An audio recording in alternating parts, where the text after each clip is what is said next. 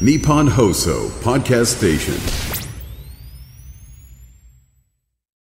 12月26日火曜日。今日の天気は晴れ。日本放送飯田浩二の OK 工事アップ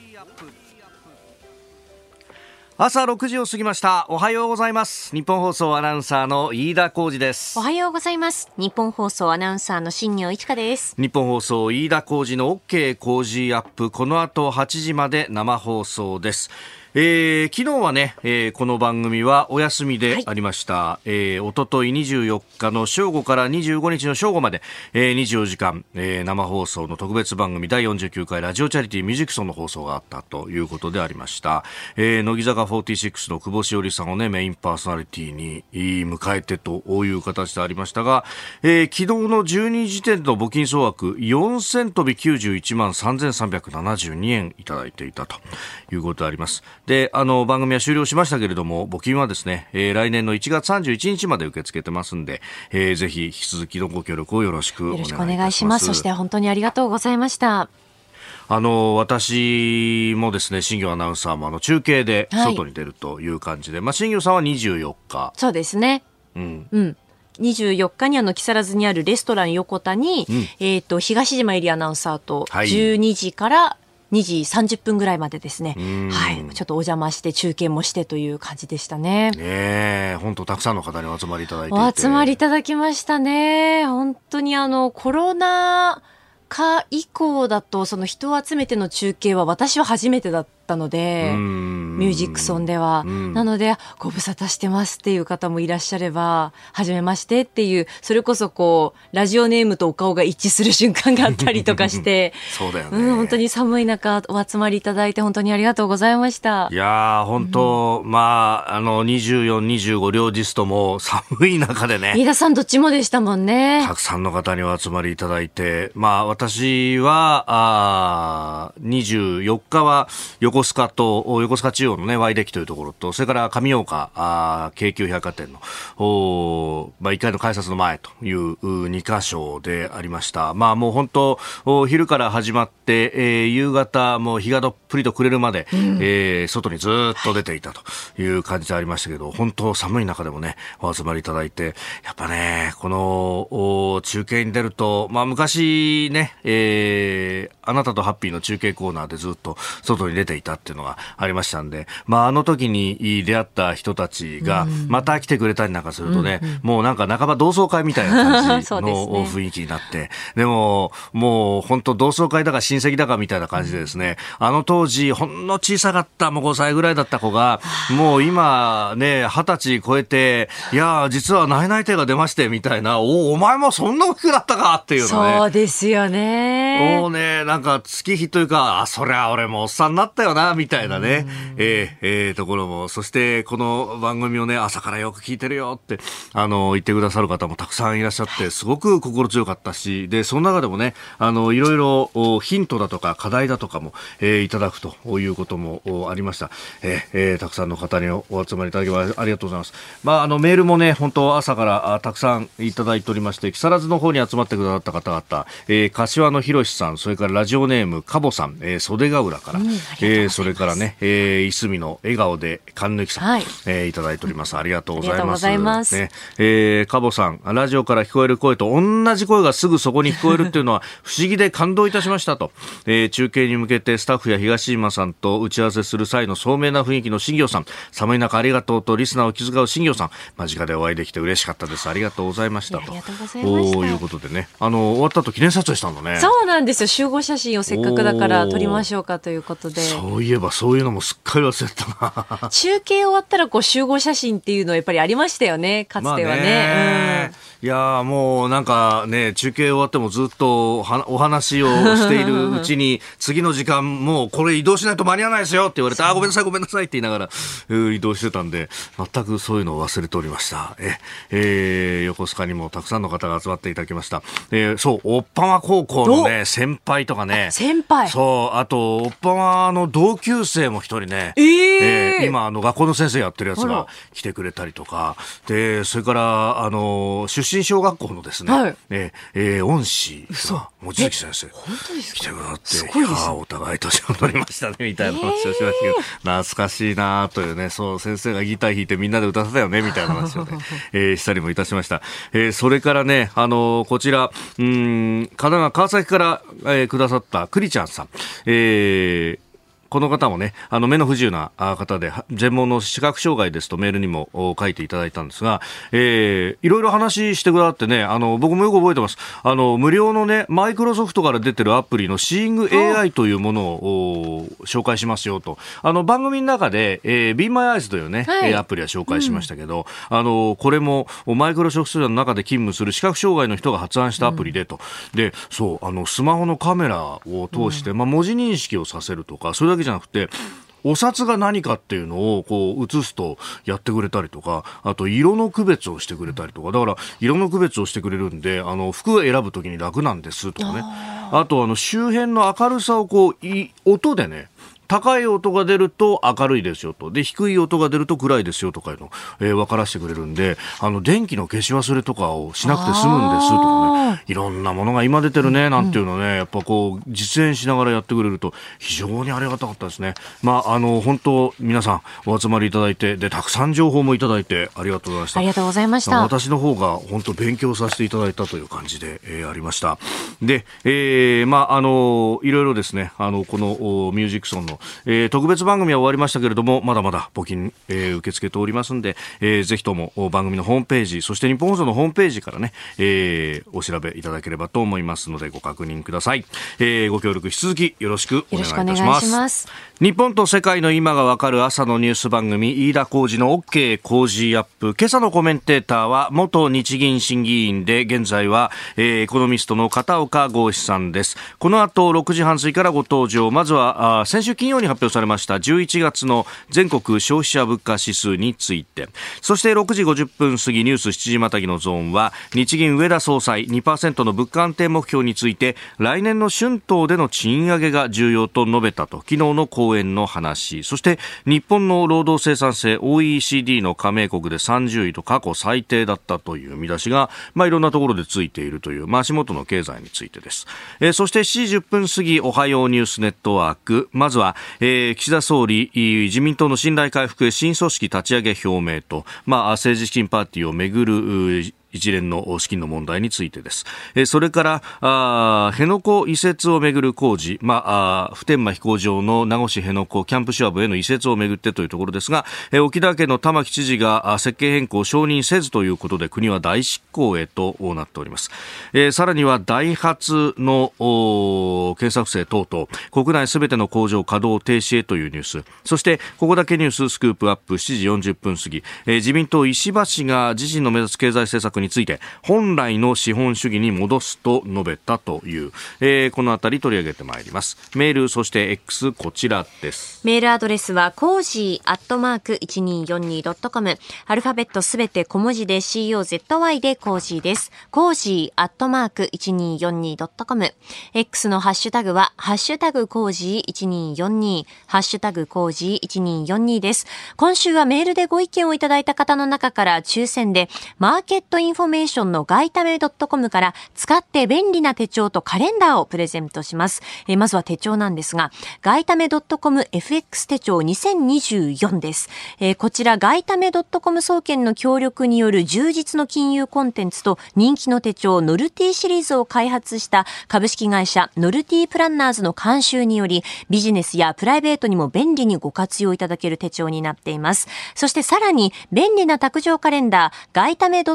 メ .comFX カレンダー2024は通常のダイアリーとしての機能はもちろんなんですが、えー、通年の各国政策金利発表や休場スケジュール、その他金融、経済、外国為替、相場分析関連のお役立ちコンテンツ満載です。こちらセットにして毎日5人の方にプレゼントします。あの手帳はね、うん、このノルティっていうと、まあ昔でいうところの能率手帳ですよ。あですね、そうですよね。ねこれ便利なんだよね。使いやすいんですよね。そこに裏に結構後ろの方にね、用語語用語解説が。が書いてあるのでね、あのニュースこう見ててなんだっけなって思った時にこうすぐに調べられるっていう。ねえねえ非常に便利な手帳になっております。えーぜひ、毎日5名の方にプレゼントでございます。飯田浩二の OK 工事アップ、この後8時まで生放送です。この時間最新の株と為替の情報を外為ドットコム総研調査部長神田拓也さんに伝えていただきます。神田さんよろしくお願いします。はい、外為ドットコム総研の神田です。よろしくお願いいたします。お願いします。あの、現地25日のニューヨーク株式市場なんですが、はい。まあ、クリスマスのため休場ということで、うん取引がありませんでした。はい。まあ、円相場もですね、え25日夕方のお1ドル142円35銭付近で取引があほぼストップしています。うーん。まあ昨日25日は、まあ、クリスマスでほとんどの国が祝日ということで、はい。まあ日本時間の夕方以降は為替取引もほぼ止まるという極めて珍しい一日でした。まあ唯一開いていた東京市場では、はいまあ日銀の上田総裁が講演を行いましたが、まあ、その発言に目新しさはなく、円相場の影響は限定的でした。本日26日もオセアニアやヨーロッパは引き続きお休み。アメリカ、ニューヨーク市場は取引再開となりますが、はいあー休暇中の参加者が引き続き多く、まあ、株や為替の取引は閑散としそうです。うーんまあもうここまで来ると年末ムードで落ち着くって感じになるんですね。そうですね、やはりその海外勢にとってはクリスマスっていうのが一大イベントなんだなというのは改めてね、えうん。ー感じてる時期に入ってきましたし、ええまあ、このまま、えー年末へ向けて、えー来年の取引がどうなっていくのか、はい。そういったことを考える時間になってきたかなというふうに思います。もうこうなってくると来年の長期スパンをこうちょっと練るみたいな。そうですね、あのまあ、いろいろあの各投資家がですね、やはり来年どういう戦略で、うんうんえー為替取引を行うかっていうことを考える時期に入ってきてるんだろうと思います。ああそうするとじゃあアメリカの利債がどうだヨーロッパどうだっていうのを考えていくわけですか？はい、あとはやはりこう、ね、あの日日銀銀、えーこれもお主役の一つになるんじゃないかと思います。なるほどわかりました。加田さんどうもありがとうございました。はい、ありがとうございました。ここが気になるのコーナー、スタジオ長官各紙が入ってまいりました。今朝、紙面はバラバラというところであります。えー朝日新聞一面トップ、自民規制法改正議論へ首相新組織の設置表明というう政治資金パーティーをめぐる事件について、えーそれからまあこれに関連してはですね、えー産経新聞安倍派四幹部任意聴取パーティー収入不記載松野高木世耕塩谷氏、えー東京地検ということで、まあ、昨日任意聴取が報じられた4氏についての話であります、まあ、この辺後ほど今日のコメンテーターのお片岡剛志さんとまた深めていこうと思っております。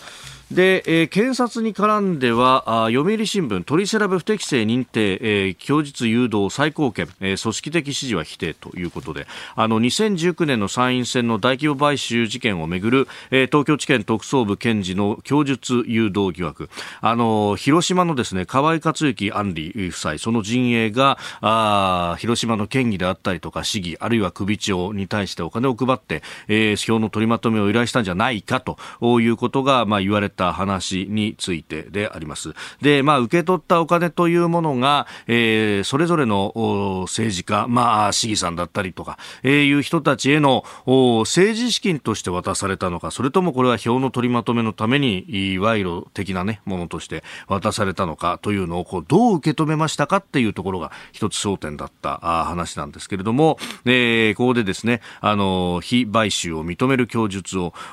まあ、検察側としてはしてほしいということで、いや、先生もね、議員続けたいでしょうみたいなのを、まあ、直接言うとあれですから、匂わすようなことを言ったりとか、えーいう部分が、まあ、あ問題視されたところについてですけれども、まあ、取り調べ不適正と認定をされたというところですが、えー組織的指示は否定、えーとまあ、あの現場の検事個人がそういうことを自発的にやってしまったのだというような結論付けだったんですけれども記事の中にはですねいやいやそうは言ったって、まあ、直接ねあのそれに関してあの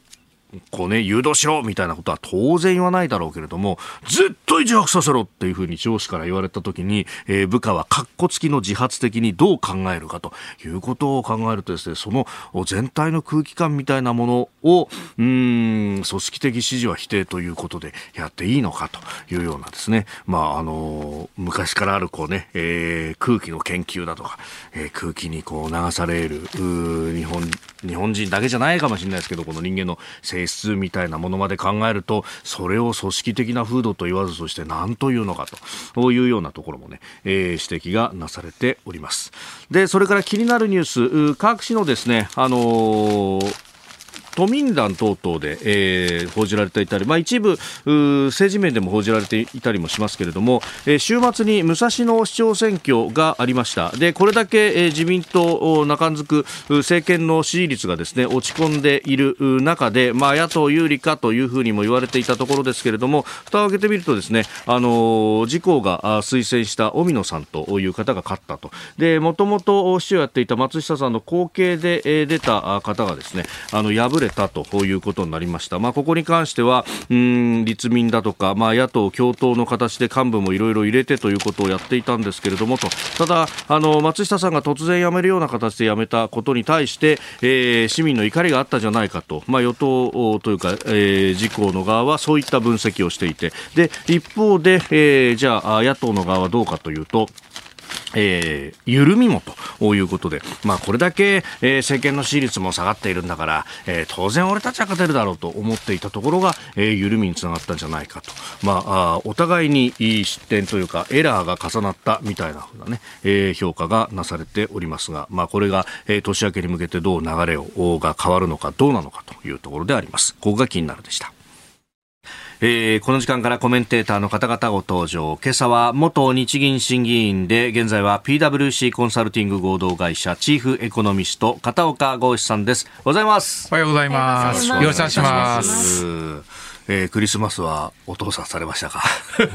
そうですね。あの、まあ、あの、皆さんね、ねあの、ご家族一緒にっていうパターンも結構多いと思いますけど、はい、私もそうですね。まあ今年はね、24日クリスマスイブがちょうど日曜だったっていうのもあって、うん、そうですね、まあ、家族でっていうイベントはやりやすかったかもしれないですね。うん、確かに。あの、土日で、まあこういう感じなので、まあちょうどよかったんじゃないですかね。はい、ね結構ね、あの、外出ても人手があるなという感じでありましたが。なるほど、なるほど。さああ、そんな中ですが、まずは先週金曜に総務省が発表した11月の消費者物価指数についてであります。はい、まあ、あの、生鮮を除いた、あいわゆるコア指数が2.5%上昇ということでありましたが、これどう見たらいいですか、はい、そうですね。あの、まあ、ここ、今月ですね、11月、えー、については、物価上昇率が全般的にこう、まあ、下がっているので、あのまあ、これはあれですね、物価が安定化しつつあるんじゃないかと、まあ、そういうふうにも、えー、見えがちなんですけれども、はい、あのただ現状としていきますと、やっぱりエネルギー価格の低下が、まあ、大きく効いていて、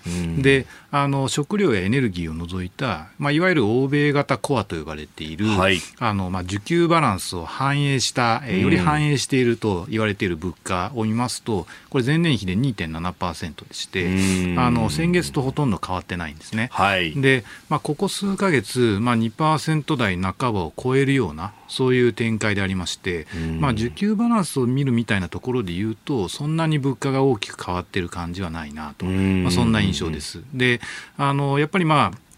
アメリカや欧州、それから日本みたいなところで、まあ、物価の現状というのを見ていきますと、アメリカや欧州はこう、えーまあ、2022年の半ばから2023年頭ぐらいがピークで、はい、まあ、そこから急速に大きく落ちてるんですよね。でこれは食料やエネルギー価格の下落っていうのが主な要因なんですけれども、それを除くと4%ぐらいと。で、えー、日本の場合は、まあ、あの2023年の1月、はい、えー、あたりがピークだったんですが、まあ、それ以降ですねほとんど横ばいで推移していまして、まあ、ガソリン代等々のですねその政府のえー、補助金対策とか、まあ、そういったところで4%台から3%台っていうのが、これが全品目ベースの物価上昇率なんですけれども、はい、まあ、そこの状況がずっと続いていて、まあ、今回2%台に、まあ、ちょっと下がってきましたと。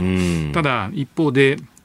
食料エネルギーの独総合はさっきもお話したように2.7ということで、あのここが2%台後半でずっと1年間推移したと、まあ、そういう展開で、米欧と比べますと、そのまだ物価上昇率が本格的に下がっていくような、まあ、そんな展開では、えー、まだないなと。まあ、そういうところですかね。はい、さあ、そして、まあ、それについてね、あの、はい、金融政策、財政政策、どういうものを打っていったらいいのかというあたり、はい、あの、日銀の上田総裁のね、えー、講演の模様なども含めて、後ほどまた、えー、お話しいただこうと思っております。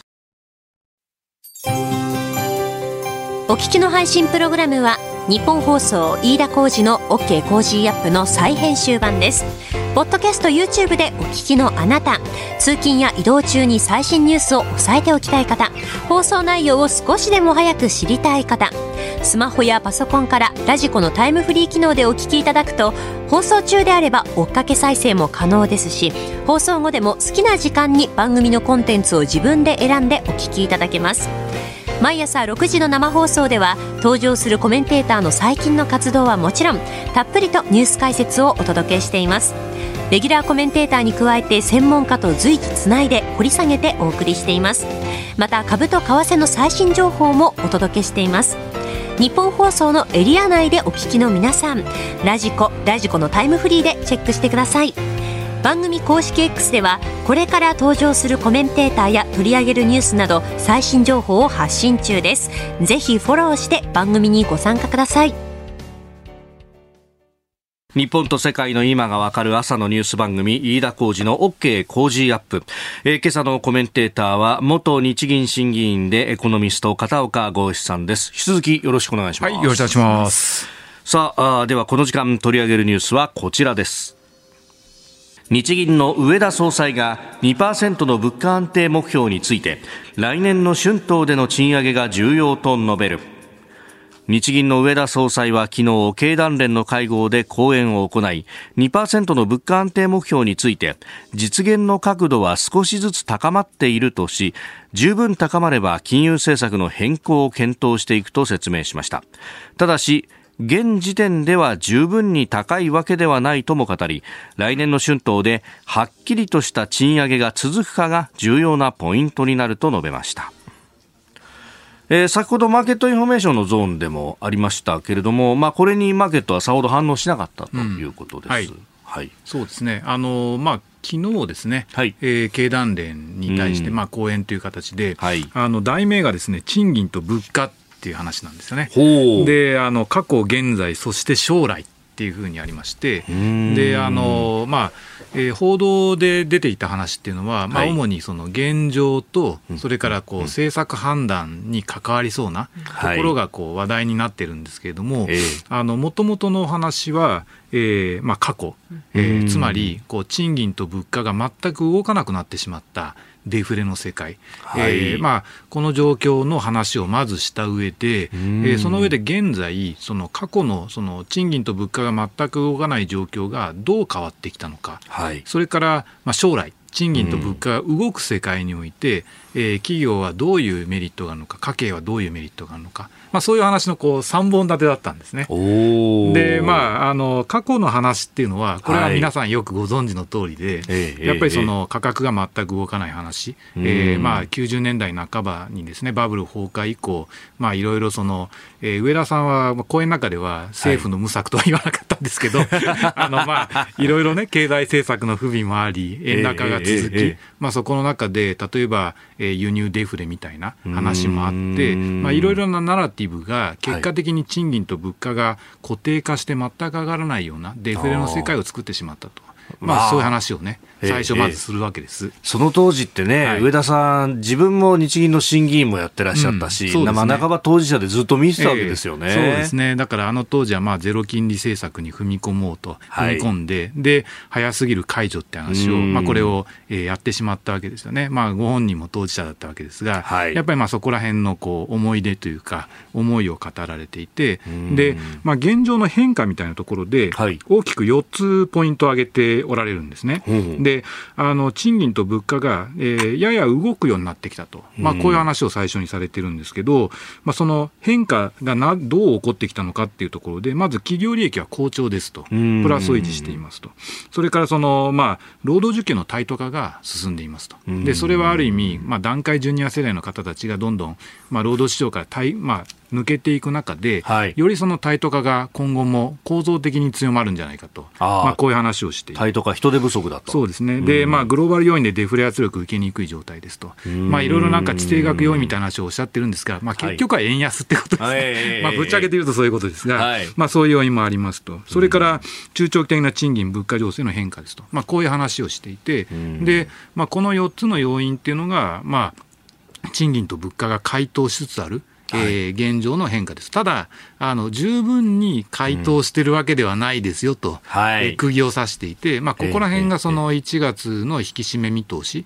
といったところを明確に打ち消しているのかなという気がしますね。で、まあ、最後のその将来みたいな話は、はい。これはまあ、賃金と物価が動くようになれば、ええ。企業もいろいろ新しいことできるようになるし、ん。まあ、いろんな製品をたたくさん作ることができるようになるので、えーそういった部分では非常にいいことなんじゃないかと、まあ、そういう話で結ばれているというような話なんですよね。でまあ、個人的には、はい。その足元の現状認識みたいなところであの、ちょっとやや楽観的なんじゃないかなっていうところはあります。例えば、はい。その賃金まあ、中長期的な賃金、物価情勢が変わってきてると、ええ。であの単価の企業の販売見通しみたいなものを上げてるんですよね、5年後の物価が、あ販売価格がはい。すごい上がってきていて、これはいいですと。ただ、1年後の販売価格はもう今、えーピークからやや下がってきてるんですね。で、実まあ短期の販売価格に引きずられる感じで5年後が動いてるので、おそらくまあ、ちょっとね、あの、半年後とか、えー、5年後の販売価格見通しはちょっと下がっていく可能性はあるかなっていう気はしてるんですよね。で、まあ、そういった観点から見ても、やっぱり賃上げが来年、えーどの程度起こるのか、これが持続的と判断できるのか、そこら辺がやっぱり非常に大きなポイントになってくると思いますね。なるほど。はいえー7時またいで、えー続いてまいります。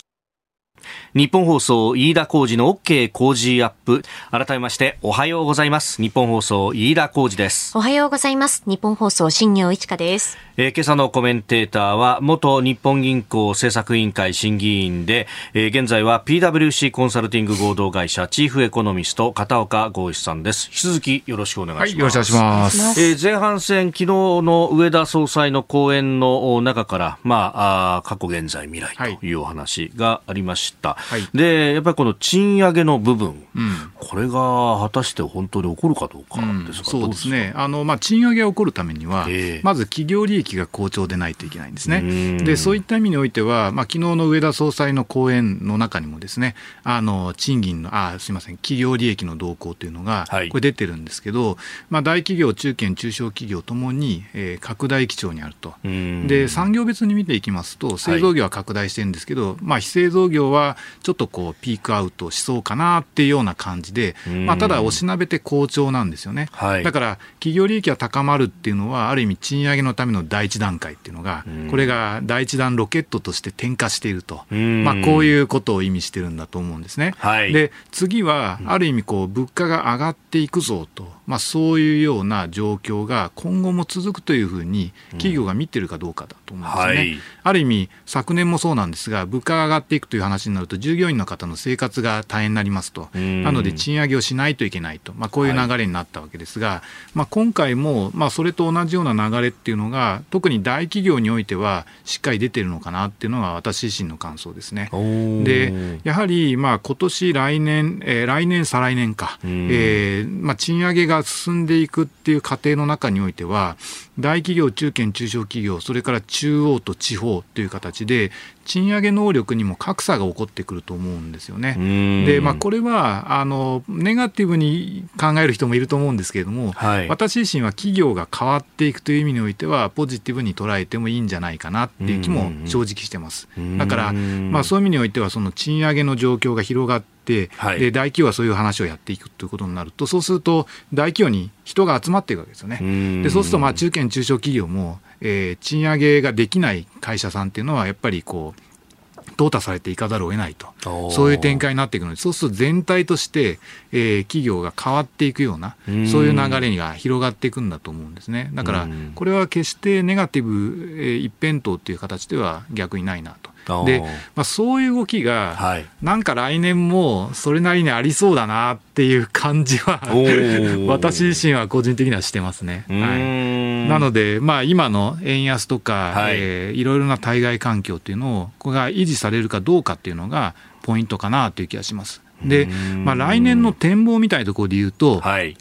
まあ、対外的には、ええあの率直に言って日本の物価安定目標達成に対して海外の状況っていうのはちょっとこうえー、今年がフォローの風が吹いてたとすると、来年はアゲンストかなっていう感じが、逆風がちょっと吹くかなっていう気がしますよね。で、それは、あの、先ほどお話していた物価の話についてもそう言えると思うんですけれども、はい、例えばアメリカや欧州というのは、もうすでに物価がピークを超えて、2%の方向に近づいていくラインですよね。で、そこの中で今年は、えー、米欧の中央銀行は利上げをメインにやっていたわけですけれども、物価が2%の方に近づいてきているので、えー、金融政策がニュートラルか、ないしはまあ場合によっては緩和しようみたいな、そういう話になってるわけですよね。経済をちょっと底上げしなきゃいけない、はい、そうですね。だから、そうすると、やはりその、円安というよりは円高っていう形で、グローバルなその物価のデフレ圧力っていうのを来年はより受けやすくなると。そ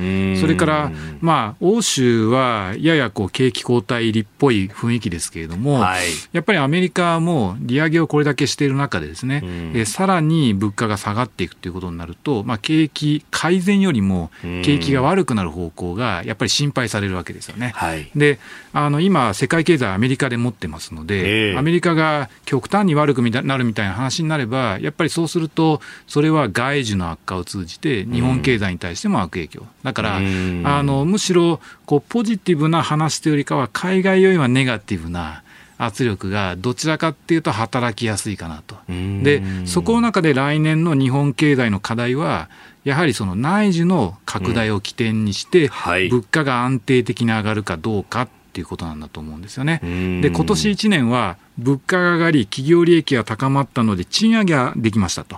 ここまでのサイクルは完成しました。ただ、賃上げが起こったことによって、消費が増えて、ディマンドプルの形で物価が上がると。この半分のですね、はい、サイクルがうまく残り半分がうまく働いていないっていうのが今年の課題で、来年はまさに国内需要を盛り上げる中で物価が上がって賃金が上がって利益が上がるとこういうふうなサイクルが一巡しっかりするのかどうかこのあたりが問われてくると思いますね。うん。まあその辺でねあの大企業は賃上げできるだろうと、はい、ただ中小中堅に関してっていうのは、はい、いやそうは言ってもうちら下請けだから元請けが払ってくんなきゃできないんだよっていうねうん、話も聞きます、ね、だからそういうようなその下請け元請け関係の固定化みたいなものを打破するためには、これインフレ環境は必要なんですよ。インフレ環境が起こることによって、同じものを頼まれて生産するんじゃなくて自社の違う製品を作り出そうとか新しいアイデアを作って設備投資をしてで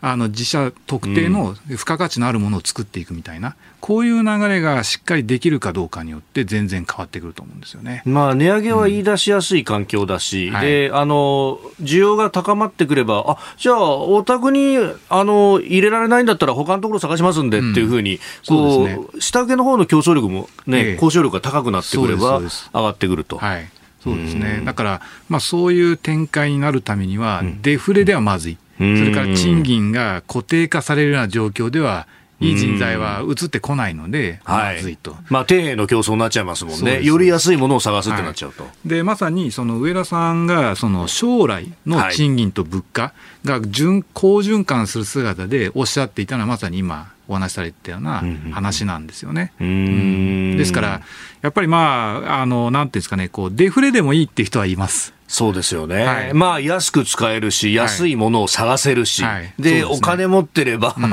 それが、うん、あの目減りしないですもんね。で今、デフレでもいい人たちっていうのは、結局その、今、たくさんお金を持ってる人、うん、で、まあ、おしなべて、まあ、ご高齢の方とかが比較的多いと思うんですが、はい、ただこれは、今はいいんだけれども、デフレをずっと続けていると、財政的な余力もなくなるし、例えば経済力も停滞してしまうので、これは中長期的には維持不可能だっていうのは、この20年間、30年間の停滞を見れば分かる話なんですよ。だから、これ変えていかないと、みんなにとって豊かになるような社会にはならないということですね。えー、ニュース7時またぎでありました。おはようニュースネットワーク。今朝のコメンテーターは元日本銀行政策委員会審議員でエコノミストの片岡剛志さん。取り上げるニュースはこちらです。岸田総理大臣が自民党の信頼回復へ新組織の立ち上げを表明。岸田総理大臣は昨日自民党の派閥の政治資金パーティーをめぐる問題を受けて茂木幹事長ら党幹部と今後の対応を協議しました。総理は協議後記者団に対し年明けにも自民党の信頼回復に向けた新しい組織の立ち上げを表明しました。年明け、まあ、できるだけ早い時期に党の信頼回復のための組織を立ち上げるなど、毅然とした対応を取っていく、こうしたことを確認いたしました。党の信頼回復のために全力で取り組まなければならない、まあ、強く感じているところであります。また松野前官房長官らが東京地検特捜部の任意の事情聴取を受けたことに関して自民党の信頼回復のために全力で取り組まなければならないと強く感じていると述べるにとどめましたえー、この、まあ、政治資金パーティーをね、えー、めぐる資金の流れの問題でありますが、はい、新組織立ち上げたそうですね。はい。これ、新組織ってどういう組織なんですかね？いや、ちょっと私自身よくわからないんですけど、はい、そのまあ、今回の問題の話っていうのは、結局その、えーまあ、政治資金パーティーをやりましたと、はい、そこから出てくる上がり分みたいな話について、えーまあ、目標超過したところをしっかりこう出と入り両面において記載していなかったっていうことですよね。はい、まあ、それがある意味こうまあ、いわゆる裏金みたいな形で、はい、あの使われていたというところで、まあ、そこがまあ問題ですよと、そういうことなので、うん、まあ、これ、正すようなことを、えー、直接的にやっていただければいいんじゃないかなっていうふうな、えー、気がするんですよね。うん、まあね、この話、その記載漏れという部分の話があって、はい。はい、で、これ、じゃあ、記載してればどうなったかっていうと、うん、まあ、その部分のお金っていうのは、まあ、政治資金として、うん、えー、使えたというね、話もあったりとか、そうですね。うんただ、これ全体として考えると、何かこうね、政治資金規正法の改正みたいなところに議論がいってますけれども。そうですね。うんまあ、なんか本質的には、はいやはりまあ、なんていうんですかね、こう政治家は、僕自身は政治家個人が、しっかりその、えー、それぞれの議員の政策能力に伴う形で、えーまあ、献金をするなり、献金をする、えー、人が、えー、ちゃんと献金できると、はい、でそこの中でしっかりこう、えー、収支も明らかにして、政治活動がうまく円滑に進むような、そういう体制になってくれればいいなというふうには思いますけどね。はい、まあ、今はその政治資金の調達の仕方っていうのは、うん、まあ、個人献金に関してっていうのは、まあ、やることはできるけれども、はい、まあ、金額がかなりね、そうね、えー、絞られていた限定されていて、ある意味、まあ、自民党なら自民党全体みたいな、はい、えー、そういった色彩が強いと思うんですよね。だから、そうすると、結果的にその差がつかない状況なので、まあ、みんなで一生懸命汗をかいてですね、はい、あの、まあ、パーティー券を売って、で、その上がり分をこう分配して、はい、で、それでこう色をつけるみたいな、そういうやり方っていうのはやっぱり状態化しやすいっていう話にはなると思うんですよね。だから、まあなんか全部その国費でみたいな、はい、そういう扱いをやりすぎると、また一方で弊害が生まれると、そういうことなんだと思うんですけどね。あはい、まあ確かにね、あのかつてのその、うん、政治改革の中で、はい、まあある意味こう、そこの政治資金の調達の部分が非常に平準化されて、うん、まあ基本的に税金で、うん、えー、やると。で、えーまあ、政党助成金的なものであるとか、はい、ね。ね、うん、えー、政務活動費などで賄うと、うん。うん、まあ、そうすると確かに入りとしては一定の金額が入ってくるということになる、うん。うん、これは、まあ、何やっっても、政策を一生懸命やってもやんなくても、別に同じお金が入ってくるでしょっていう、そうですね、ある意味の共産主義的な考え方になってしまう、まあ、そうですよね、うん、だから、あとはまあ、なんていうんですかね、こう使途不明金みたいなものって、い。っぱいありますよね、他にもね、通信費とか、相手話もそうだし、はいえー、あの自民党がまあ本気でこういった話を、えー、改善したいというのであれば、はい、まあ、これを機にですね、えーまあ、野党が言っている使途不明金の問題っていうのを、えー、まあ、より前進させるような、そういったようなことも、まあ、改革としては必要なのかなっていう気がしますね。はい、あとはまあ、個人的には、はい、そのこう政治と金の問題っていうのは、これは、えー、常にある話なんですよね。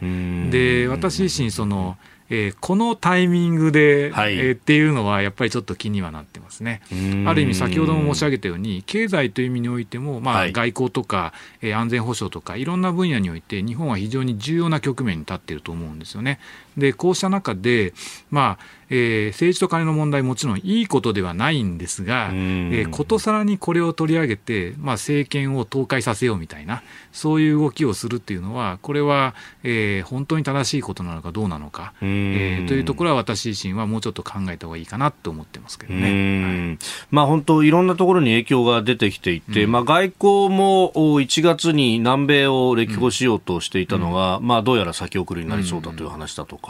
うん、あと自民党の中を取材するといやこれによってね、はい、経済政策の意思決定とかが、変わっちゃうんじゃないかと、そうですね。まあ、積極財政派の人たちは安倍派には多かっただけにという話をする人もいます、そうですね、まあ、ある意味、安倍派が積極財政派でえー、でそれのプレッシャーということを、まあ、岸田政権の中では生かしつつ、まあ、ある意味こう、財政もこう拡張的に、まあ、金融もそうだしというところで、バランスを取って運営してた部分があると思うんですよね。まあ、むしろ、えー、岸田さんご自身の more. えー、お考えからすると、えー、多少こう財政支出に対してですね前向きなような政権、うんはい、政策スタイルというのが、これがこう作られてきた側面ってあったと思うんですけれども、うん、まあ、今回、そういった意味で言うと、やっぱりまあ、あれですよね、そうした清和会系の方々がいなくなってしまったので、うん、まあ、立ち位置としては、ややこう緊縮気味な、はい、えー、意見というのがより取り入れられやすくなってるんじゃないかと。まあ、そういうところはありますよね。うんまあ、ただ、一方でね、はい、これから先、じゃあ、その賃上げだとかをやろうかって時に、うん、まあ、引き締められちゃったら、回るお金も回らなくなっちゃいますよね。そうですね。で、ここら辺の国民の方々の目線っていうのが、やっぱり現状、今、非常に厳しいっていうところが、これがポイントなんだと思うんですよ。ですから、まあ、ちょうど増税メガネみたいなですね、ああいう話が、あの、まあ、なんていうんですかね、こう、流行語対象にはならなかったけれども、まあ、ネットでは非常によく言われている話で、やっぱり非常にこう現局面で、まあ、増税等々を含めたですね、はい、国民負担が高まることに対する国民への不安、えー、ないしは拒否感というのは非常に大きいものがあると思うんですよね。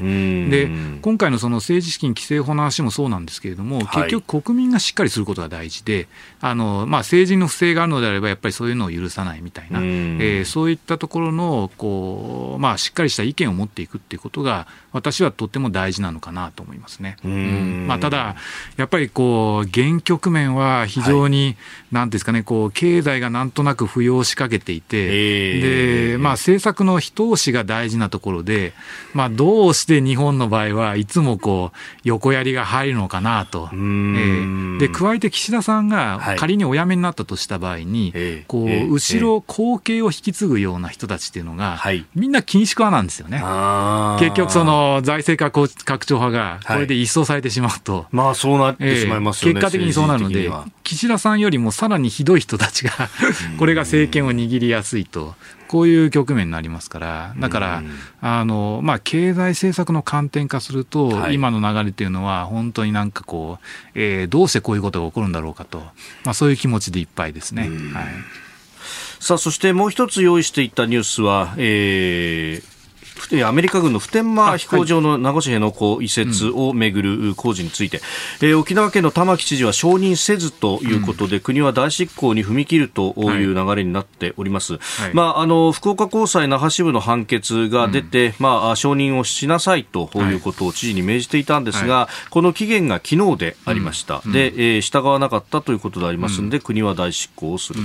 という流れになっております。まあ、今月28日これどうしたらいいんですかね。うん。でまあ、一方でね、そのあのまあ、知事側が出したコメント、声明と、まあ、あの玉木さん、今、あ病気療養中でありますので、えーはい、えー、その中で、まあ、あ上告をするんだと、こういうことになりますので、まあ、この法廷闘争は続いていくということですね、まあ、司法判断に従うべきだと、司法で決着つけると。おっしゃってたはずなんですけど、はい、まあ、いざね、あのご自身にとって違う結果が出たらもう一回やり直しすると、そういう話なので、まあ、これはある意味国の判断に従うべきなんじゃないかと私は思ったりしますけどね。うん。まあ、あの玉木さんとしては、うん、あこの建設反対の県民の負託を受けているので、はい、承認は困難ということで、そう、ね。うん、まあ、そうなってくると、うん、この選挙のたびに何か、はい、政策が変わるということにならざるをそうですね、さらに長期化するっていうことですよね、おそらくね。もともとはね、90年代後半の平和事故だとかも含めて、まあ、普天間をなんとかしなきゃってところから始まった話なはずなんですが。はい、そうですね。はい。えー、まあ、上告審ということになると、まだまだ先にということになりそうで、まあ、普天間の返還2030年代半ばとなる見通しというようなことも出てきております。はい、えー、この時間、片岡浩一さんとお送りしてまいりました。日本総動機の方、この後も片岡さんにお付き合いいただきます。おはようニュースネットワークでした。えー、今朝のコメンテーターは元日銀審議員でエコノミスト片岡剛志さんです。引き続きよろしくお願いします、はい、よろしくお願いします。続いて取り上げるニュースこちらです。ダイハツ国内すべての工場稼働停止へダイハツ工業の車両認証試験をめぐる不正問題で今日26日までに国内にある4つの工場すべてを停止することになりました。工場勤務の従業員に対しては賃金保証をすることで労働組合と合意したということです。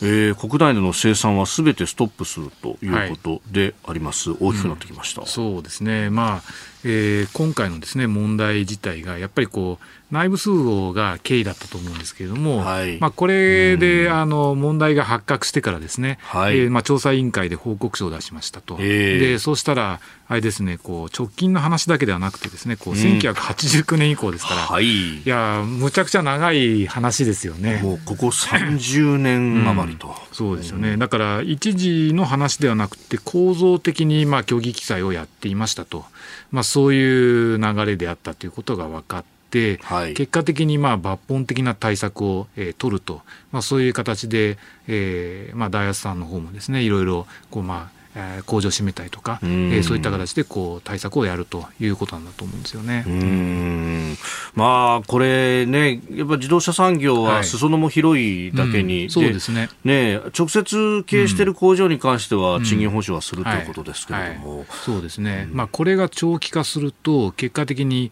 飯田さんおっしゃるような、その取引先ですよね、はい、そういったところに対しては、まあ、これ、直接保証できないわけなので、えー、ですから、まあ、そこに対する悪影響っていうのが、これが、まあ、えー、生じる可能性はあると、だから、まあ、ことと次第によっては自動車生産に対しても、一定程度の下押し圧力っていうのが、あのかかってくる可能性っていうのは当然ありますよね。はい、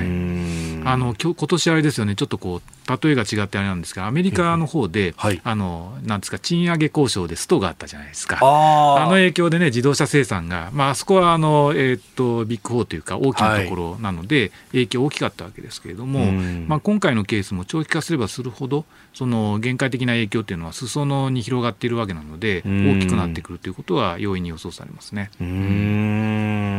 まあね、これ、この先どうなっていくんだというところだとか、はい、あるいはこの、うん、あの、車両の認証試験をめぐる不正って、うん、それこそ前にも、うん、例えば三菱自動車であるとかありましたよね。うん、ね。ええー、そうですよね。だから、その時に、そのなんで自社は大丈夫かっていう、発想が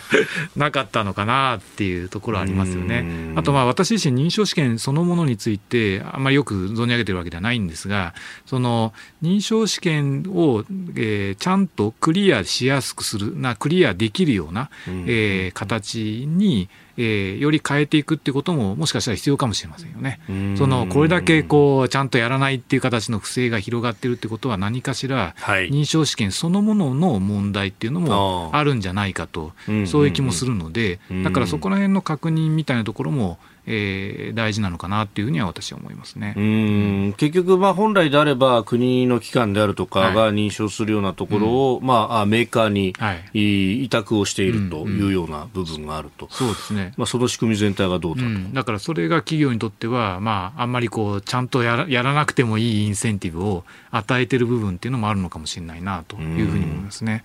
まあ、ただ全体的に今回のその大悦さんのその、えー、対応みたいな話っていうのは、これ、私は結構早いっていうか、はい、問題の根が深いこともあるので、えー、余計とそうだったかもしれないんですけど、えー、対応はスムーズというか、早いなという気がしますね。うん。まあ、あのこの報告書を、ね、受けて、えー、記者会見も行っておりました、うん、でその中で、まああまあ、このダイハツという会社、トヨタの完全子会社でもあると、うんうん、トヨタイズムをもっと浸透させていくんだという話が出てきたんですが、あのリスナーさんでメールくださった中にですね、うん、ダイハツにもともと勤めてらっしゃったという方がいて、うん。うんはい、いやでもダイハツは、まあ、トヨタの関連だけれども、独自路線でって今まで頑張ってきたのに、これで中の人たちの士気が下がらないかが心配だという指摘があったんですが、この風土の問題っていうのは難しいですね。そうですね。まあでも結局これだけ問題が大きくなってしまうと、はい、まあトヨタの方にですね、うん、そのいろいろこうなんていうんですか、えー、問題解決を依存せざるを得ない部分っていうのはあるわけですよね。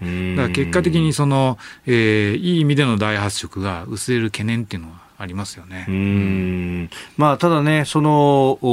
不正の部分は当然ながら、海は出し切らなきゃならない部分でもあるし、はい、そこにトヨタのメソッドを使って、はい、まあ、商品開発とかはまた別だよっていうふうに、うん、そうですね、うん、そこら辺はやっぱりこうあの悪いことは悪いと、はい、えー、指摘できる風土をえー、なぜ作らなかったのか、まあ、よくあるあるな話なんですけれども、えー、そのいや、なんか問題はが起こったら、すぐ報告してくれと上の方は言うんだけど、問題が起こった瞬間に袋叩きにされると、はい、そうすると報告できないわけですよね、えー、下としてはね。えー、下としては、俺の手元でなんとかなるんだったら、なんとかしちゃいたいっていう。うん、そうそうそう。で、あのやっぱり失敗を、そのこう過度に、なんていうんですかね、こうお前のせいだみたいな感じで言う風土が、結局失敗を隠すような風土につながりかねないというところなので、まあ、ここら辺はなんか、いや、私自身も自分の仕事とか、そういったところを感じて気をつけないとなと思ったりもしますね。はい、マネジメントというかね。うん、そうそうそう、えー、そういう観点で、えー、そこら辺はなんかね、すごい、こう、ね、やっぱりそういう側面あるなっていう感じさせて感じてるような事態ですね、まあ、今回の報告書もダイハツの、ね、ホームページに出ております、はい、まあ、その概要版を見てるだけでも、うん、まあ、まさにその納期が迫る中で、お前のせいで失敗したらどうすんだ？みたいな。こうプレッシャーから不正に手を染めた部分もあるんじゃないかという指摘がありました、ね、まあ、だから過度な利益至上主義とか、はい、なんかこう、あれですよね、本質的にはお客さんのためを考えればしっかり確認をしたいとか、えー、安全確認も含めてですね、いろんな手続きを踏むことが大事なんだけれども、なんかこう、納期を早く上げるとか、とにかくこう、えー、目先のこう、えー、サービスの充実のために、本質的に大事なことをこうないがしろにしがちな問題っていうのは、この件にかかわらずいろんな企業さんの問題で起こってますよね。だから、やっぱりそういうところは、こう、持って他山の石とするみたいな、そこら辺は大事だと思いますね。はいお送りしております OK 工事アップ。お相手私日本放送アナウンサー飯田浩二と新業一華がお送りしています。今朝のコメンテーターは元日銀審議員でエコノミスト片岡剛志さんです。引き続きよろしくお願いします、はい、よろしくお願いします。さてここで電車に関する情報が入ってきました。京王電鉄によりますと京王井の頭線は吉祥寺駅で発生した人身事故の影響で富士見ヶ丘駅と吉祥寺駅の間の上下線で現在運転を見合わせています。京王電鉄によりますと運運転再開は遅れていてこの後8時頃の見込みです。ご利用の方ご注意ください。京王井の頭線富士見ヶ丘吉祥寺駅間運転見合わせ運転再開見込みは8時の見込みとなっております。ご利用の方ご注意ください。えー、では続いてこちらのコーナーです。この時間はここだけニュース。スキップ自民党の石破氏が自身が目指す経済政策について本来の資本主義に戻すと述べる。日本経済新聞によりますと自民党の石破茂元幹事長はインタビューの中で自身が目指す経済政策について本来の資本主義に戻すと述べました。社会保障をはじめ政策に取り組む際は必ず財源の確保とセットだと強調。その議論がどこかに行ってしまってはしまったのは自民党のあるべき姿だと思わないと話しました。えー、24日配信のラジオ日経のポッドキャスト番組で語ったということだそうですが、えー、本来の資本主義だそうです。いや、なんかあれですよね、こう、あの、それっぽく、こう、言う、なんかそれっぽく言うと、それっぽく聞こえる言葉の一つとして、はい、資本主義っていうのがあると思うんですよね。だからまあ、岸田さんも新しい資本主義とおっしゃっていたり、あはい、あのね、えー、石破さんは本来の資本主義に戻すと言っていて、あの、ただ問題なのは、こう、ご両人がおっしゃっている資本主義って何なんですかっていうところが、はい、聞いてる方には全然わからないことなんですよね。で、まあ、いくつかいろいろなお話をされておられるんですけど、例えば、社会保障をはじめ政策に取り組む際は必ず財源の確保とセットだとおっしゃってるわけですけど、はい、いやあの私、これを聞いて、ええ、石破さん、ちょっと甘くないですかと、ご本人が言いたいのは財源の確保ではなくて、はい、増税と歳出削減がセットでっていうことですよね。でそれをなんか財源の確保とセットだというのは、はいこれは緊縮派の政治家としては、これ、風上にも置けない、えー、言動ではないかと、もっとしっかりはっきりとおっしゃるべきなんだと思うんですよね。で、私自身は、まあ、こういった話に対しては、全くの論外だと思っていて、ある意味、財源の確保というときには、国債の発行とか、はい、そういった手段もあるわけですよね。えー、だから、現状の岸田政権もそうですけれども、はい、財源の確保とはセットで、政策は行ってるわけです。行わないと政策はできないわけですけれども、はい、ただ彼らが言いたいのは国債の発行は除外しているっていうことなので、うん、だからそこが問題なんだと思うんですね。で特にあの、まあ、異次元の少子化対策とか、そういう話をい。ろいろされていますけれども、はい、特に将来の子どもに関する政策については、これは将来返せる負担能力があるという意味において、国債で手当をするのが、私はまともだと思うんですけどね、えーまあ、そういう議論を抜きにして、はい、お金が四六時中足りないと、そういう前提で、あっちを立てたらこっちを立てないみたいな。学校でその社会保険料を増額したりとか、その財源を使って子育て、異次元の子あの異次元の少子化対策をやるみたいな、はい、そういうやり方をもういい加減脱却したらいいんじゃないかなというふうには私自身思いますね。で、なんか、あの、石破さんの発言ポイントみたいなところで、あの、はい、こういろいろ突っ込みどころが満載なんですけれども、えー、うん、これどっからいきましょうかね。えー、増税に関してもきちんと使ってくれると安心感が政府にあるのかと、はい、まあ、あの増税をして社会保障が盤石ならば安心になってお金を使うみたいな論って、うん、いろんなところで言われたりしますが、ね、まあ、安心でね、消費が増えたら、これほどね、はい、あの楽なことはないわけですよね。そうですね、うん、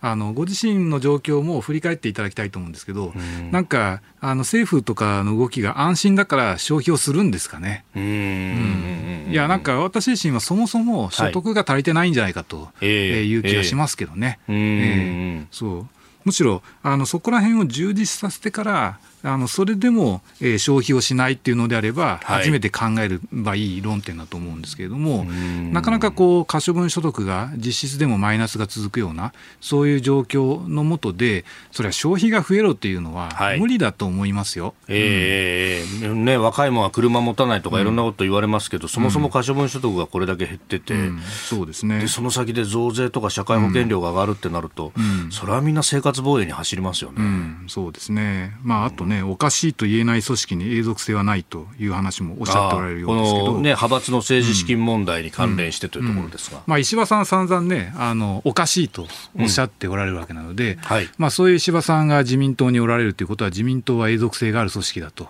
まあ、そういうことをお話しされたいのかなっていうふうにも思いますね。うん、あと、まあえー、例えば労働分配率を正常にしないといけないとか、はい、金利が上がるような経済にしないといけないっていうのは、まさにその通りなんですよ。でこれはある意味デフレから完全に脱却するような世界になれば、物価だけではなくて金利も上がってくる状況になりますし、はい、労働分配率自体も今、まあ、日本は最低ラインに、えー、企業全体ではなってるわけですけれども、賃上げとかそういう動きが拡大していけば、分配率は上がっていくわけですよね。だけれども、あの石破さんの発言の問題は、これをですね、はい、金利を上げたら金利が上がる社会になるっていうふうに、こう勘違いしておられるところが問題なんですよね。金利は物価が正常化して、経済が正常化すれば自然と上がるものです。だから経済が拡大して、デフレから完全に脱却するまで金利を上げるのを待つのが金利が早く上がる経済に戻すための必要条件なんですよね。最初に金利を上げてしまったら経済成長はしません。だから、利上げして経済成長っていうのは、これはね、まあ、某民主党政権さんでね、そういうことをおっしゃる方いましたけれども、これがいかに間違いであったかっていうのは、歴史が実証している話なので、石破さんのことをやりたいの、石破さんがご本人の主張を通したいのであれば、ご本人の考えている逆をやればいいと、私自身は思います。うん。早急な利上げはせずに、はい、むしろ財政を拡大させた上で、はい、最後に果実を取ると。そうですねえー、そうすると、えー、本来の資本主義に戻せるんじゃないんでしょうかね。えー、ということで、まあ、石破さんのお話、そして、まあ、今後の経済政策というところをお話しいただきました。このコーナー含めて、ラジコタイムフリーポッドキャスト YouTube でも配信してまいります。詳しくは番組ホームページをご覧ください。日本と世界の今がわかる朝のニュース番組飯田浩司の OK コージーアップ。ニッポン放送の放送エリア外でお聞きのあなたそして海外でお聞きのあなた。今回もポッドキャスト YouTube でご愛聴いただき本当にありがとうございました。飯田浩二の OK コージーアップは東京有楽町のニッポン放送で月曜日から金曜日朝6時から8時まで生放送でお届けしています。番組ホームページでは登場いただくコメンテーターのラインナップや放送内容の原稿化された記事など情報盛りだくさんです。また公式 X では平日は毎日最新情報を配信中です。ぜひチェックしてみてください。そしてもう一つ飯田浩司アナウンサーが「夕刊フジ」でコラムを連載中。飯田浩司の「そこまで言うか」毎週火曜日の紙面もぜひご覧ください。日本と世界の今がわかる朝のニュース番組飯田浩二の OK コージーアップ。忙しい朝そして移動中ニュースを少し深く知りたい時。ぜひ AM、FM、ラジコはもちろんニッポン放送のポッドキャスト YouTube でチェックしてください。